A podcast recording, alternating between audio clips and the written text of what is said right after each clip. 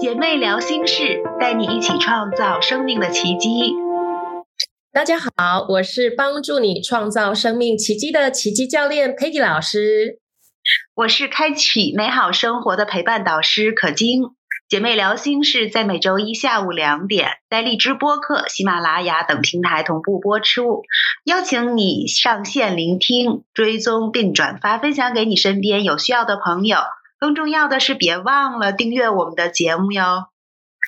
啊，不知道 Peggy 老师，你知道周海媚吗？她最近因病逝世了，这个可真是一个令人感到悲伤和惋惜的新闻啊！对我从网络上，当我看到这个新闻的时候，我的确是呃有一点 shock，就是觉得说怎么可能会发生。那种感觉好像不是真的，因为前一阵子还看到看到他露脸嘛，然后我就觉得说，虽然只是从过去的一些影视作品里面认识他，其实真正周海媚是什么样的人，我我是没有机会去认识真实的他，但是对于。一个好像从小看到大的一个熟悉的影星，或者是这样子的一个比较有名的人啊离世的消息，其实还是会有一些心里会有一些感伤，然后也会有一些不舍。对，真的是这样的一个情况。嗯嗯，你有这样的情绪吗？对呀，我会有啊，就是会有很多的那种诧异，也会觉得说，哎呀，太可惜了这种感觉。嗯，让我自己印象比较深刻的就是当时的那个张国荣的去世。嗯，他是一个我一直都很喜欢的艺人嘛，就是他表演的那些风格呀，还有他的那些作品，我都很喜欢。嗯，我记得那个时候我还在上学。呃，就忽然收到了信息，就是那个年代还是用那种短信收新闻的时期啊，就是然后我看到了这个消息之后，我当时一整天的那个情绪，它其实都是很低落的，整个人的状态也不好。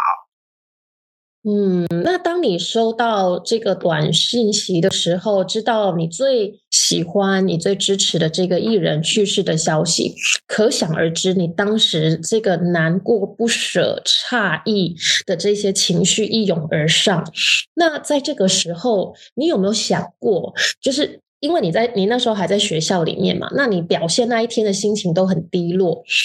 你在那个当下那一天，你最想听到身边的人怎么样来安慰你，或是陪伴你？你最想得到什么样的支持？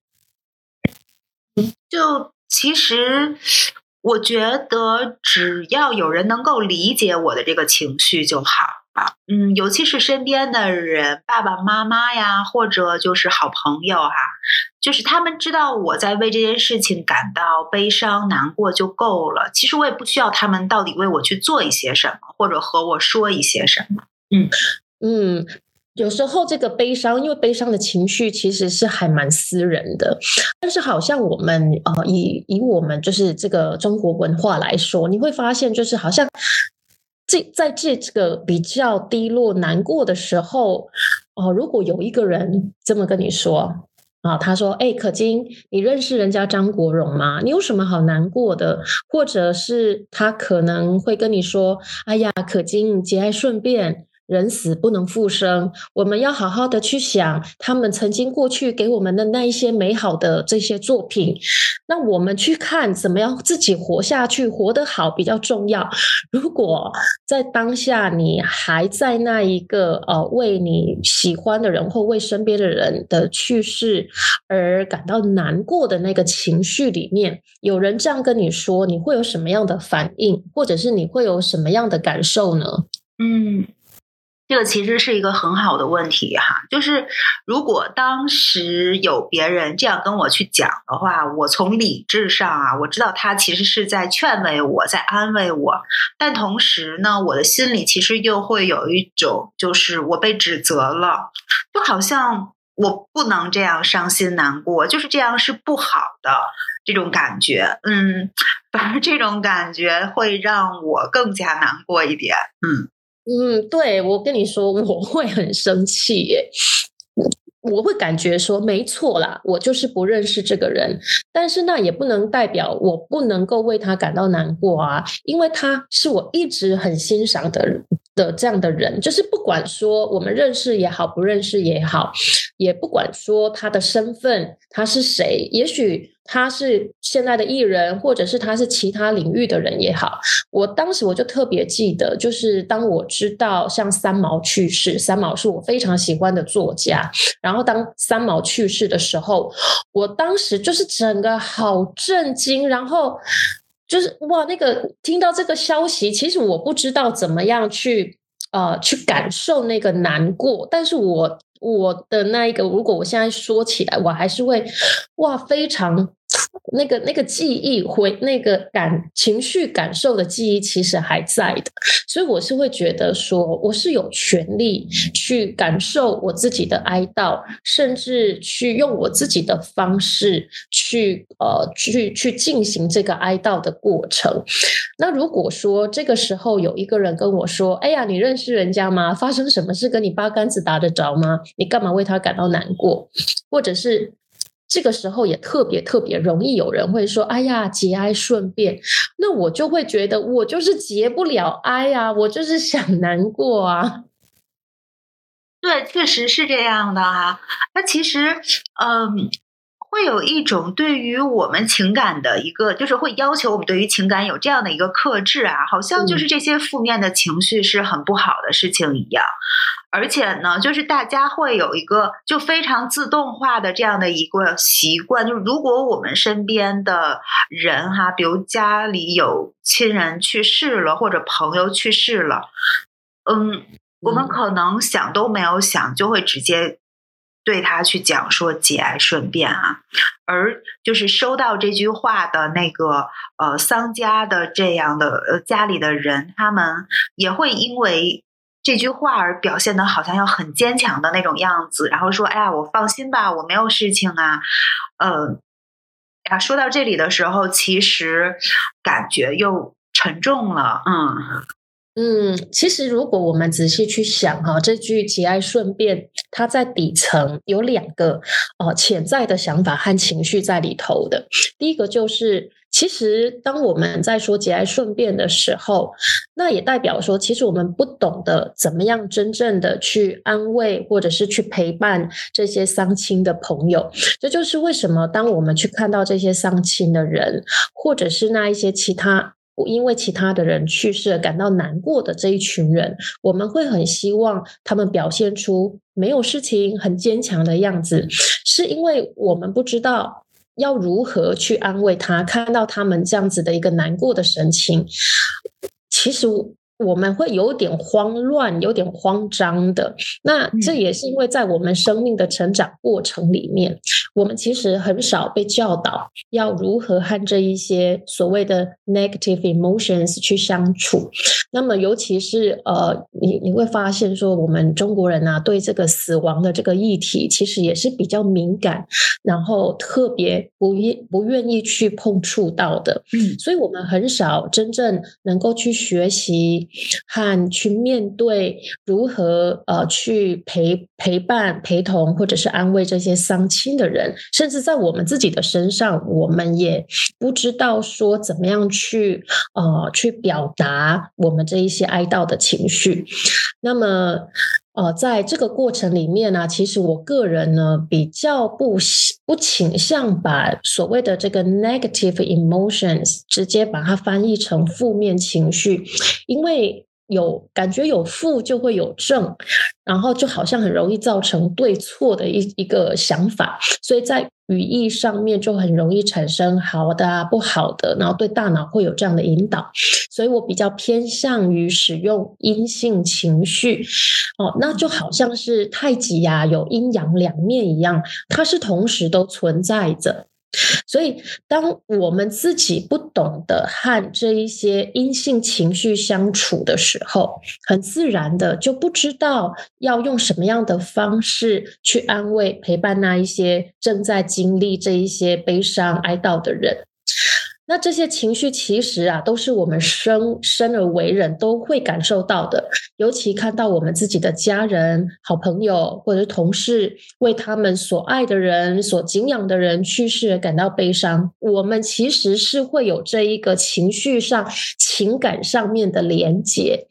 那但是我们又很害怕去自己再经历过一次那一个难过的心情，所以就会很容易的想要去逃避。这样的情绪，那当然在这样的一个情况下，潜意识里面就会希望这一些人哦不要再难过。那只要他们不难过，好像自己就不需要去扮演那一个安慰陪伴的角色，因为你很好，你我们就可以放心。那再来就是呢，你会看到我刚刚提到的，就是我们其实很容易去逃避这样的一个阴性的情绪。你看啊，在我们成长的环境里面，大部分的时候，我们都是被鼓励到要坚强，不要伤心，不要哭。特别好像是不鼓励这一些难过、哀悼啊，或者是比较呃激烈的一些阴性情绪，像生气呀啊，像去有这一些呃这个拒绝啊等等。那这些这个时候，在我们大脑里面长期被训练去判读这一些阴性情绪是不好的，是错的，是不应该有的。你的难过、你的伤心本来就不应该让别人知道，不要卖惨。所以这时候我们就很。很容易把这一些阴性情绪去压抑起来、藏起来，而没有得到一个良好的引导、表达、释放，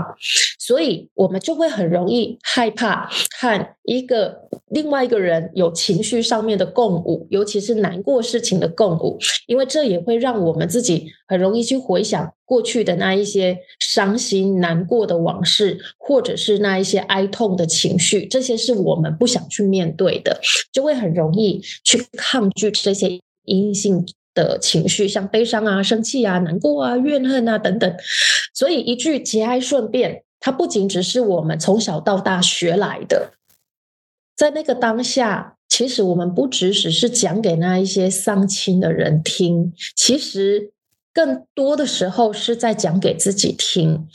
因为我们希望自己没事，我们不希望去面对那一些伤痛的记忆，所以现在你会发现哦，当你越是抗拒，就越容易有反作用力。这些情绪呢，其实它是没有消失的，它只是经年累月的被我们存在身体里面。你心里的这些情绪、这些伤痛，身体其实都是会记住的。是的，就是现在吧，有很多人，他们都会觉得好像只有情绪好的时候才是 OK 的。就是当我们有一些那些不太好的情绪的时候，就是而且，嗯，就是当我们去经历那些情绪的时候。大家反而会说，我一定要把它给变好，最后就会变成了一种对于那些负面情绪，就是阴性情绪。比如说，我有很难过呀，然后很痛苦的这样的一个感受，会对它有一个抵抗。而且吧，就是我会发现，就你越是在抵抗这种。情绪的时候，反而那种其实更大的不舒服的感觉，它就会产生出来，就是不会让我们很好的来去度过这样的一个情绪。在那个抵抗里面，那些不好的情绪，它反而会变得越来越大，然后就会像在转圈圈一样，一直在那边去打转哈。所以有的时候，我真的会觉得，说我有一个不好的情绪，我把它给表达出来了，其实这个时候那个情绪它也就结束。了，他可能也就过去了嘛。然后很多时候呢，我们都会被这样去来误导哈，用很多外在的这些标准来去评判自己、评价自己。嗯，我有这种不好的情绪就是不好的，而没有才是好的。就是大家呢，就又都会希望自己是处于那种我很被认可的感觉，那自己就会。更加的在这个方面去来压抑自己的那些情绪，会对自己说：“哎，我不能这样，因为这样不好。”还会往自己身上去贴那种标签，哈啊，做自我 PUA 啊，以及去来批判自己。嗯，我这两天啊，其实有看了一本书，那本书的名字叫《像有钱人一样思考》。它里面就是有说到这个情绪的问题。他就说，我在我们这个人生当中，你对于很多事情，比如说有怀疑呀，或者就是呃那种相对阴性的这样的一些情绪，像恐惧啊、焦虑之类的，它其实都是非常非常正常的。我们总是觉得说我不要有这样的一些情绪，但是你有没有发现，其实你在做任何一件新的事物的时候，可能他都会有这些情绪出现。他其实是那个对于那种未知啊，然后对于未来的一些事情的那种不确定性的情绪。嗯，因为你知。不知道它到底会怎么样嘛，所以就是它可能会伴随着我们做每一件新的事情开启的时候，它都会表现出来。但是这种情况的时候，我们就是可以去用平常心来去对待它。这种情绪它可能会到我们。嗯，也许生命结束的那一天都还会有，像什么怀疑呀、恐惧呀、惊讶呀、悲伤啊、难过呀，所有所有的这些，它其实可能都会伴随着我们，它也是我们人生当中非常非常正常的一部分嘛。所以，只要我们用这种平常心来去看待的话，就会帮助我们来很好的去来度过我们的生活，度过我们的人生啊。但往往有很多时候，就是因为对于它有很多的那种的抵抗，我们不希望这样子，我们不希望自己是在一个那种很荡的状态里面啊，然后去做的那种反抗。哎，反而会让这件事情它变得更加的艰难了一点。嗯嗯，我我发现哦，这个你刚刚提到这个，就让我想到，因为最近呢，在巴厘岛是那个雨季，然后呢，比如说像今天早上吧，我就特别想出去喝杯咖啡，因为我昨天忙到半夜两点才睡，然后然后今天我就想，哦，我好想要一大早起来有一杯热腾腾的咖啡，然后家里的咖啡刚好没了，结果就下大雨。我当时其实情绪还是有一点点 down 的，就是虽然说身为这个这个情绪的导师呢，但是我也会觉得说，为什么要下雨？就是的，是的。对，所以，但是我觉得说，我们这个想法，我们这个情绪，其实更多的时候是因为我们想要去控制我们无法控制的事情，像比如说天气这个事情，是我其实没有办法控制的，它没有照着我理想的状态去进行。但是有一句话说，人生不如意事十之八九，其实我们生命当中本来就会遇到顺我们意的事情，跟。不顺我们意的事情，这些都是很正常的。那情绪跟这些想法，其实我们就把它看成像天气一样，就是会有晴时多云、偶阵雨、暴暴暴下暴雨、下雪等等，就是他们来了也是会离开的。所以无论是像这个 positive emotion，就是我们所谓的这一个阳性啊，或者是过去做正面的情绪，或者是 negative emotion，是所有的。不管是呃阴性的、阳性的这些情绪，其实都是来帮助我们和我们身边爱的人，还有我们的社群，能够去透过这些情感保持连结的。那再来就是为了来保护我们的，邀请大家一起来想象一下，如果在几你是一个几百万前、几百万年前的人类，就是你是一个穴居人。那如果你对大自然你是一种没感觉的，对洪水猛兽没有产生这种害怕呀、敬畏的情绪，你就不会带着家人跑到洞穴里去生活。那是一定就是因为我们看到大自然的变化，我们会知道说，哇，这个洪水来的时候、下暴雨的时候、下雪的时候、出现大太阳的时候，我们人类是没有办法和这个大自然哦这样的一个生态。呃，我们想要去共存，想要去生存，我们就必须要找到我们的方法，并不是去抗拒它，而是我去找到我们自己的方法。那对于这个大自然的这一些猛兽们，这一些。这一些这个这个大型的这些动物，我们产生的这种害怕、恐惧的情绪，所以我们才会想办法去躲起来，或者想办法哦去创造一些更精良的武器。所以呢，因为这些恐惧，或者一连串的这一些生气啊、害怕等等的这一些情绪，它就发展出一套我们要怎么样保护自己。的一个社会的系统出来，所以你会看到哈，就是像过去的这些血居人，他们从生活、从他们生验生命的经验里面去做学习。你想，在过去那个时代，特别容易就看到你的同伴或是你的家人，也许就出去受到猛兽的攻击，受伤了，甚至就这样带来了死亡。这个时候，他们内心所要经历的那一种心痛、震惊啊、惊恐啊、悲伤啊，各种复合的情绪。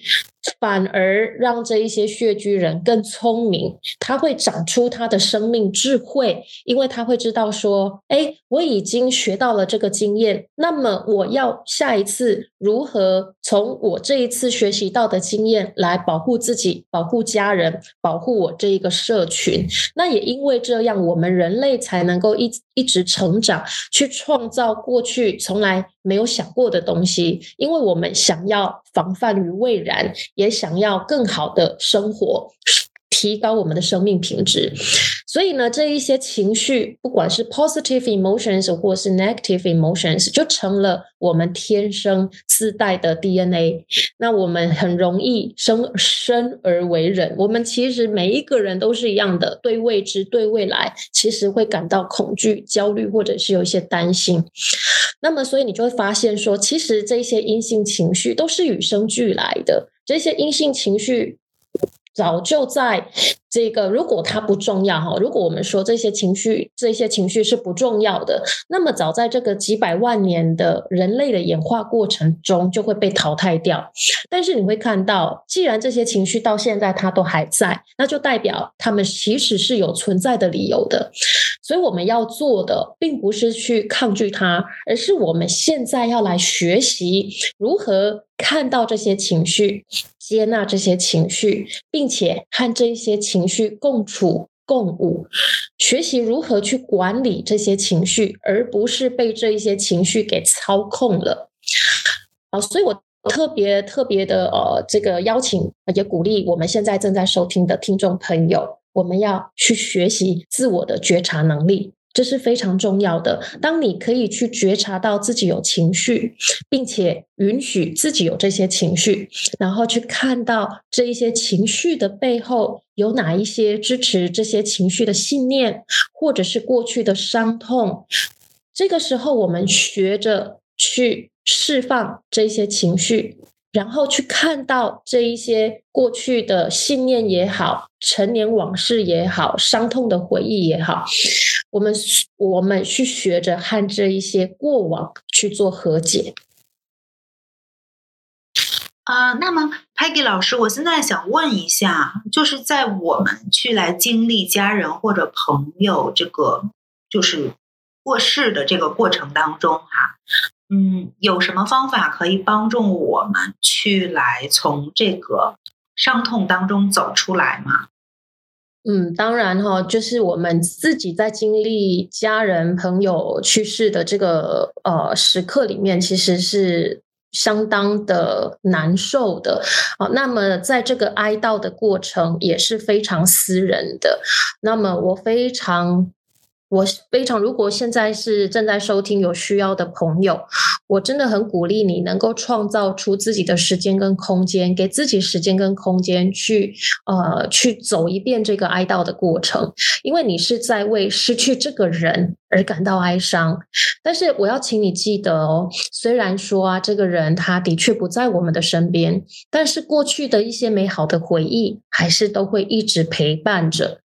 所以。请你记得，你可以永远记得这个人，永远记得这个美好的回忆。那么，我分享几个方法给大家参考。那么，也希望能够陪伴给有需要的朋友，在这个哀悼的过程里面，第一个。哦，就像我刚刚说的，请你一定要给自己时间，允许自己悲伤、哀痛，甚至你可能会感到生气，那都没有关系，去感受并且去接纳你所有的情绪。那么我这边所提到的所有的情绪，其实你会发现在这个哀悼的过程里面，不一定都只是这一些呃这个低落的阴性情绪，你也可能会因为好天气而带来喜悦，也许你会听到你的朋友。说说了一个笑话而开怀大笑，OK，所以所有的情绪都是自然流动的。让允许自己能够去接纳，我们会有阴性情绪，但是也接纳自己会有这一些开心喜悦，在这个哀悼的过程当中。那第二个呢，就是每一天给自己一点小小的目标。也许一开始你可能会觉得你完全吃不下饭，然后整天躺在床上，感到很忧郁，觉得自己动也动不了。哦，这个时候呢，我要请你支持自己。哦，给自己一点小小的目标，就哪怕说喝喝点汤啊，或者洗把脸啊，或者是哦，就下个床，在客客厅里面走一会儿，这样都好。OK，再来第三个就是放下批判。啊，每一个人哀悼的方法都是不一样的，没有对或错，所以请你给自己时间。那么有时候这个可能丧假结束了，甚至可能有些人呃是没有丧假的，那你就马上得回去上班。我也要请你不需要故作坚强，只要面对你真实的感受，我相信你的同事啊，或者是你的这些工作伙伴。都是可以理解的。那再来第四个哦，就是找信任的朋友哦。如果你觉得真的自己支撑不下去的话呢，就请专业的老师来咨询协助。在这个过程里面，有信任的人陪你度过是很重要的支持的力量。那么最后就是你自己的生命成长，重新找到自己生命的意义与价值。想一想。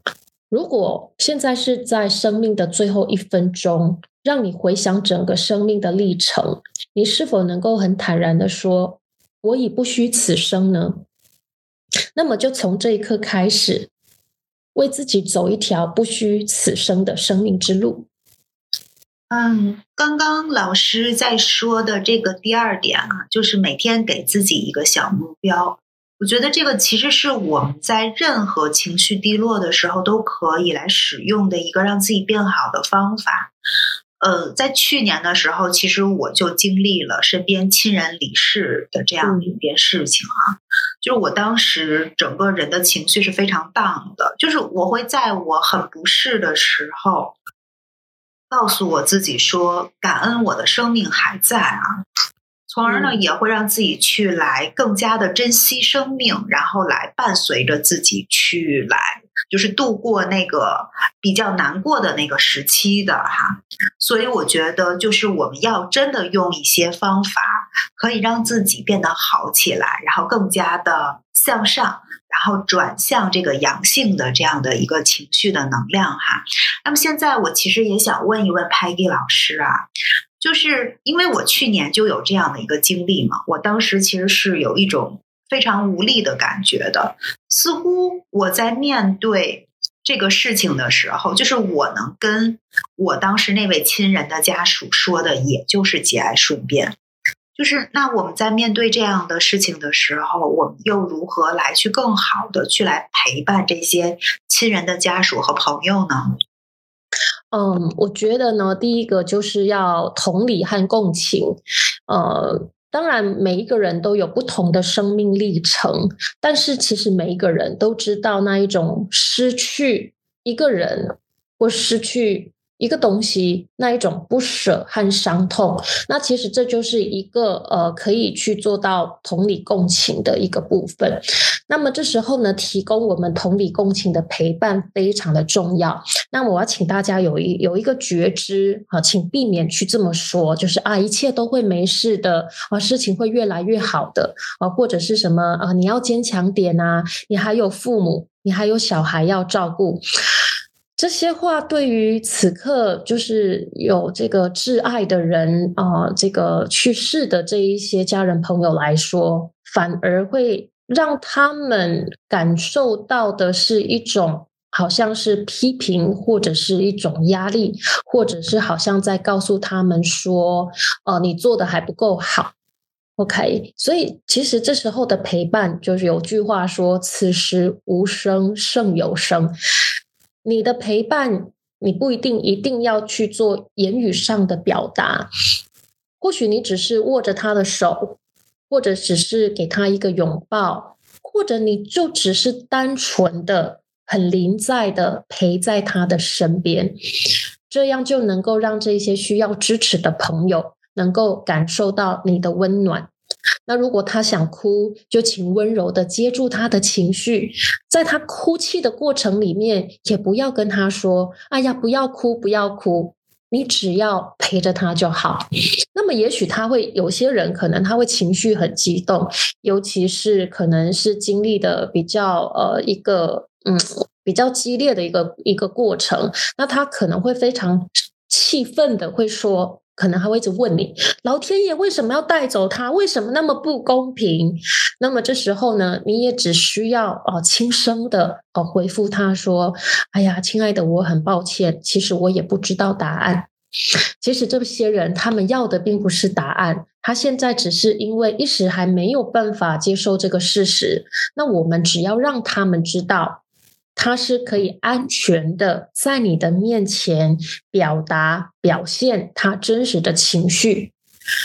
那么，如果这个丧亲的朋友呢，情绪是比较稳定的啊，或者是过一段时间之后呢，你也可以问问他：“哎，我可以为你做什么吗？”如果你们的关系比较近，他能够在比较信任你的情况之下，也许他会说：“请你陪他一起处理一些手续啊。”或者是呃帮他带个饭啊什么的，